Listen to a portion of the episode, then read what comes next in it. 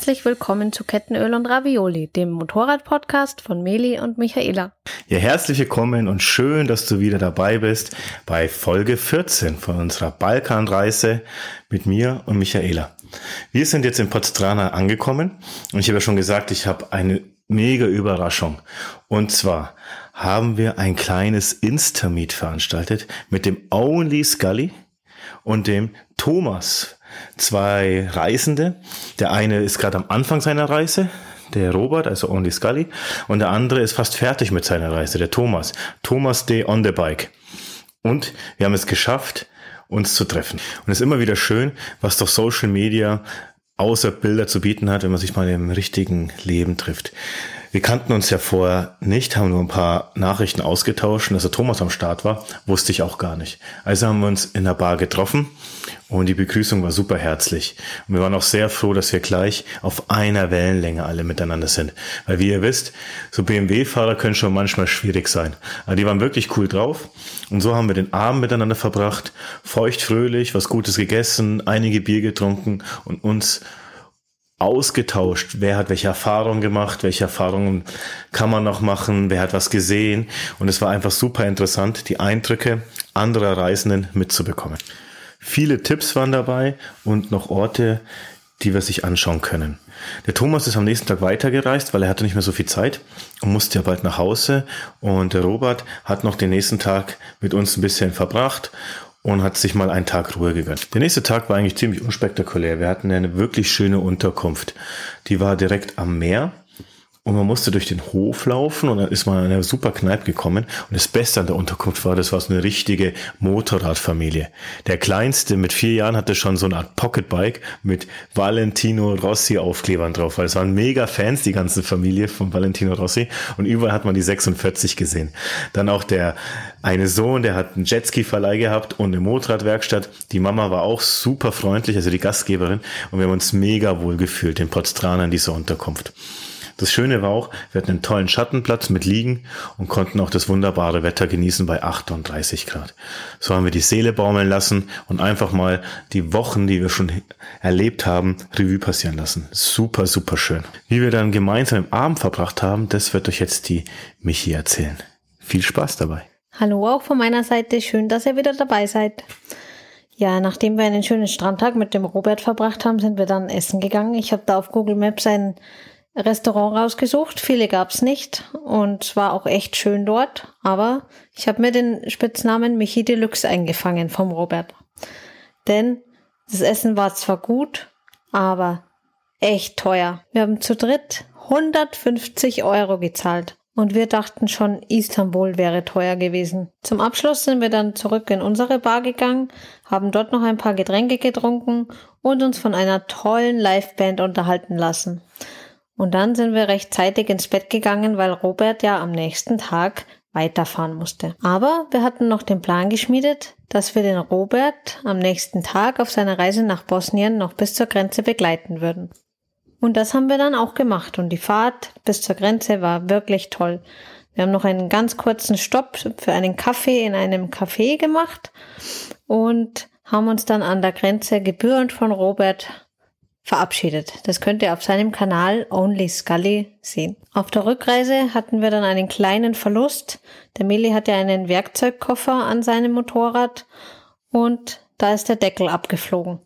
Ich habe ihn noch fliegen sehen und Meli hat dann auch umgedreht und hat ihn gesucht, zusammen mit einem anderen Motorradfahrer, der ihm geholfen hat.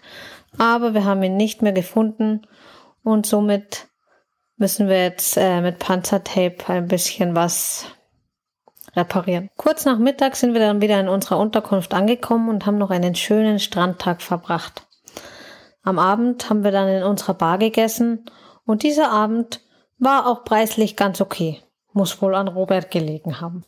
Auch an diesem Abend hat eine Liveband gespielt und ja, nach dem ein oder anderen Glas war ich bereit fürs Bett. Man muss sagen, es hat wirklich Spaß gemacht, andere zu treffen, die das Gleiche machen und auch ganz feine Kerle, die beiden. Wir hoffen, wir bleiben in Kontakt und werden noch das ein oder andere Abenteuer oder die eine oder andere Motorradfahrt mal in Zukunft zusammen erleben. In dem Sinne, cool euch getroffen zu haben. Der weitere Plan unserer Reise war ja, dass wir an die Plitwitzer Seen fahren, die ja im Landesinnere sind und in der Nähe der Plitwitzer Seen ist ja auch dieser super Flughafen, der verlassen worden ist, den wahrscheinlich schon viele von euch kennen oder gesehen haben, spätestens wenn ihr auf unserem Instagram Instagram-Account mal geschaut habt. Jedenfalls war die Fahrt am Anfang super. Nur es wurde immer kühler und kühler und kühler. Wir haben uns schon gewundert, was ist mit dem Wetter los? Bis wir mal einen kurzen Stop gemacht haben und eine Suppe gegessen haben. Und da war es soweit. Wir haben uns einen Pullover angezogen. Hört ihr richtig? Einen Pullover. Zwei, drei Stunden davor haben wir noch geschwitzt bei unglaublichen 35 Grad und auf einmal waren es nur noch 22 Grad und dieser Temperaturunterschied war schon enorm für uns. Wir waren das nicht mehr gewohnt. Nachdem wir die Suppe gegessen haben und noch zwei andere Motorradfahrer aus unserer Heimatnähe getroffen haben, die vom Chiemsee kamen, sind wir dann weiter Richtung, unter, Richtung unserer Unterkunft gefahren. Eine wunderbare Villa in der Nähe der Blitwitzer See. Auch da muss man sagen, war die Motorradfahrt wieder wunderschön. Die Landschaft hat sich geändert, wir sind durch Berge gefahren und wie Michaela mir gerade ins Ohr geflüstert hat, es sah aus wie im Winnetou-Land, wie in den alten Filmen. Sehr, sehr beeindruckend und allgemein diese ganze Landschaft hier unten am Balkan ist wirklich, wirklich toll. Wir hatten auch echt Glück, dass wir noch im Trockenen angekommen sind, denn am Abend hat es angefangen zu regnen. Und wir waren dann noch in einem hauseigenen Lokal beim Essen mit zwei Indern als Bedienung. Und ja, die wollten uns ein Barbecue-Menü anbieten für horrende Preise. Und wir haben uns aber dann für Burger von der Tochter der Besitzerin entschieden, die einen kleinen Foodtruck vor dem Haus hatte. Sie waren echt lecker. So gute Burger hat der Meli selten gegessen. Und mein Fischburger war auch nicht schlecht. Hierzu muss ich was zu den Burgern sagen. Es waren wirklich, ich glaube, die besten Burger, die ich je gegessen habe. Diese Qualität und wie die das gemacht hat, hat einen tollen Burger mit Käse natürlich, Fleisch und so einer Trüffelsoße. Das Brioche alleine war schon so saftig und lecker, da läuft mir gerade das Wasser im Mund zusammen. So ein Foodtruck am Viktualienmarkt oder hier irgendwo an der Promenade wie in Wodice, wo was los ist. Und sie würde mit schaufelweise Geld ihren Stand jeden Abend verlassen. Also selten sowas Gutes gegessen. Ich tue es in die Shownote unten posten. Wenn ihr in der Nähe seid, esst diesen Burger. Wir hatten uns dann auch noch Pommes bestellt, die waren mit Käse überbacken und auch mit dieser leckeren Trüffelsoße. So gut. Aber jetzt genug mit Foodblocken. Es ging dann weiter. Der nächste Tag war der erste Tag, an dem wir wirklich gar nichts machen konnten, außer in der Bude sitzen. Es hat geregnet wie aus Eimern, 16 Grad.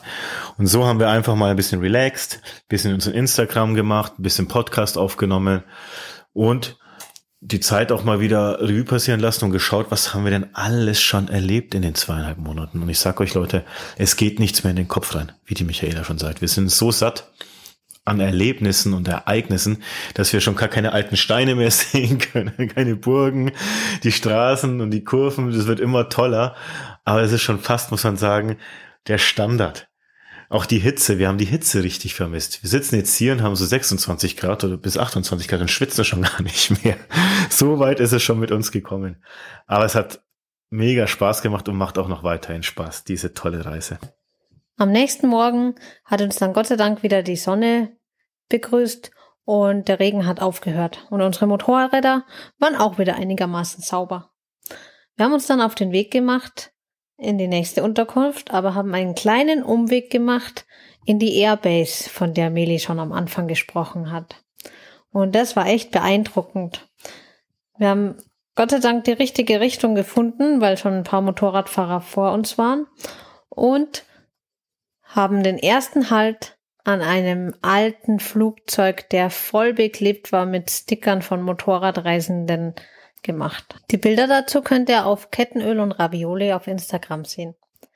Weitergefahren sind wir dann zu einem alten Flugzeughanger, eine Höhle, die nur die Aussparungen des Flugzeugs gehabt haben.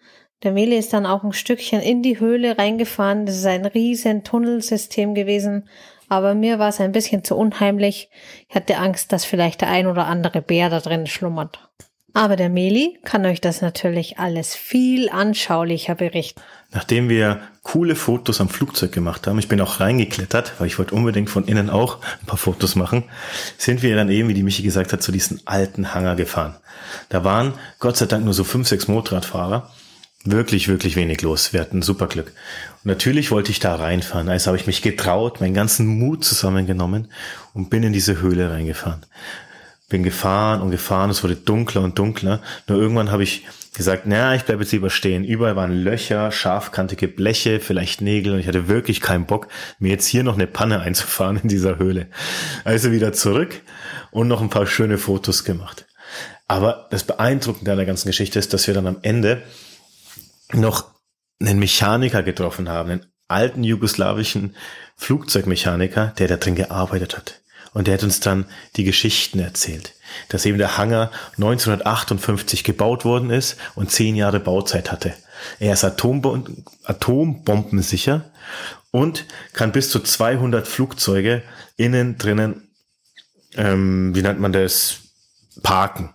Dazu haben die ein Depot, wo über 500.000 Liter Kerosin gebunkert worden ist und Vorräte für bis zu drei Monate.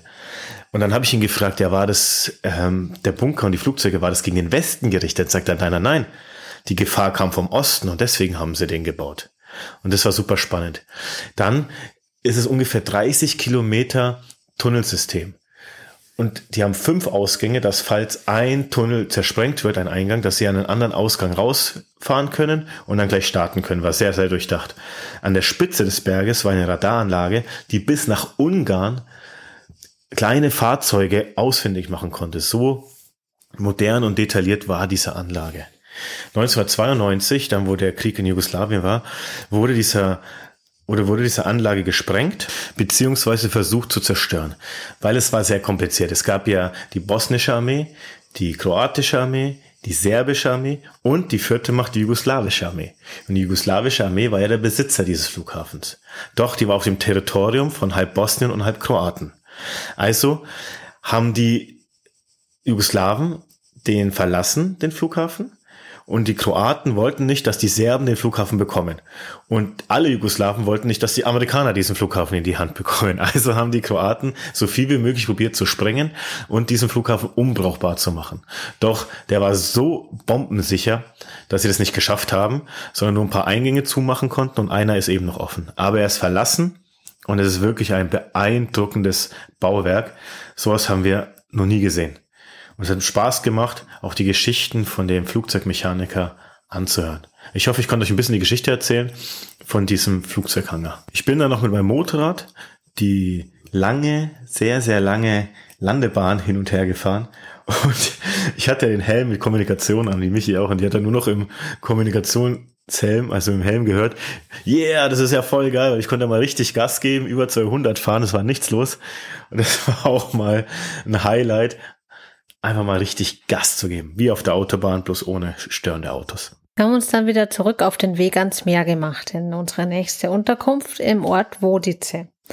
Und die Straßen waren echt toll, aber teilweise auch komisch aufgeraut. Lauter Rillen in der Straße und der Wind hat es alles noch schwieriger gemacht. Aber es wurde Gott sei Dank immer wärmer und wärmer, je weiter wir ans Meer gefahren sind. Angekommen in Wodice haben wir dann unser Quartier bezogen, das leider keinen Balkon hatte, aber einen tollen Pool mitliegen. Den haben wir dann auch gleich in Beschlag genommen, denn ein paar Tage zuvor haben uns andere Urlauber erzählt, ist hier die oder der Bohrer ein sehr kalter Wind drüber gezogen und das Meer war sehr, sehr abgekühlt. Außerdem ist der Strand hier nur ein bis zwei Meter breit und natürlich von den Einheimischen und anderen Urlaubern ziemlich voll und es gibt keinen Schatten und es ist ja für uns ganz schlecht. Denn wir wollen ja nicht wie Mr. Krabs zurückkommen. So, nun sitzen wir hier, nehmen wieder einen wunderbaren Podcast auf, haben jetzt die nächsten zwei Wochen noch geplant weil die Reise neigt sich am Ende zu. Zwei schöne Wochen stehen noch vor uns. Wir werden noch eine Woche tollen Strandurlaub in Kroatien machen. Und was danach kommt, das erfahrt ihr natürlich in den nächsten Folgen. Wir wünschen euch eine wunderbare Woche. Vielen Dank, dass ihr wieder mit dabei wart und zugehört habt. Und vielleicht konnten wir euch auch die ein oder andere Inspiration bieten, wenn ihr mal selber hier unterwegs seid. In dem Sinne, alles Gute, euer Meli und Die Micha. Tschüss. Und pfiat euch. Thanks for listening. We hope you enjoyed the show.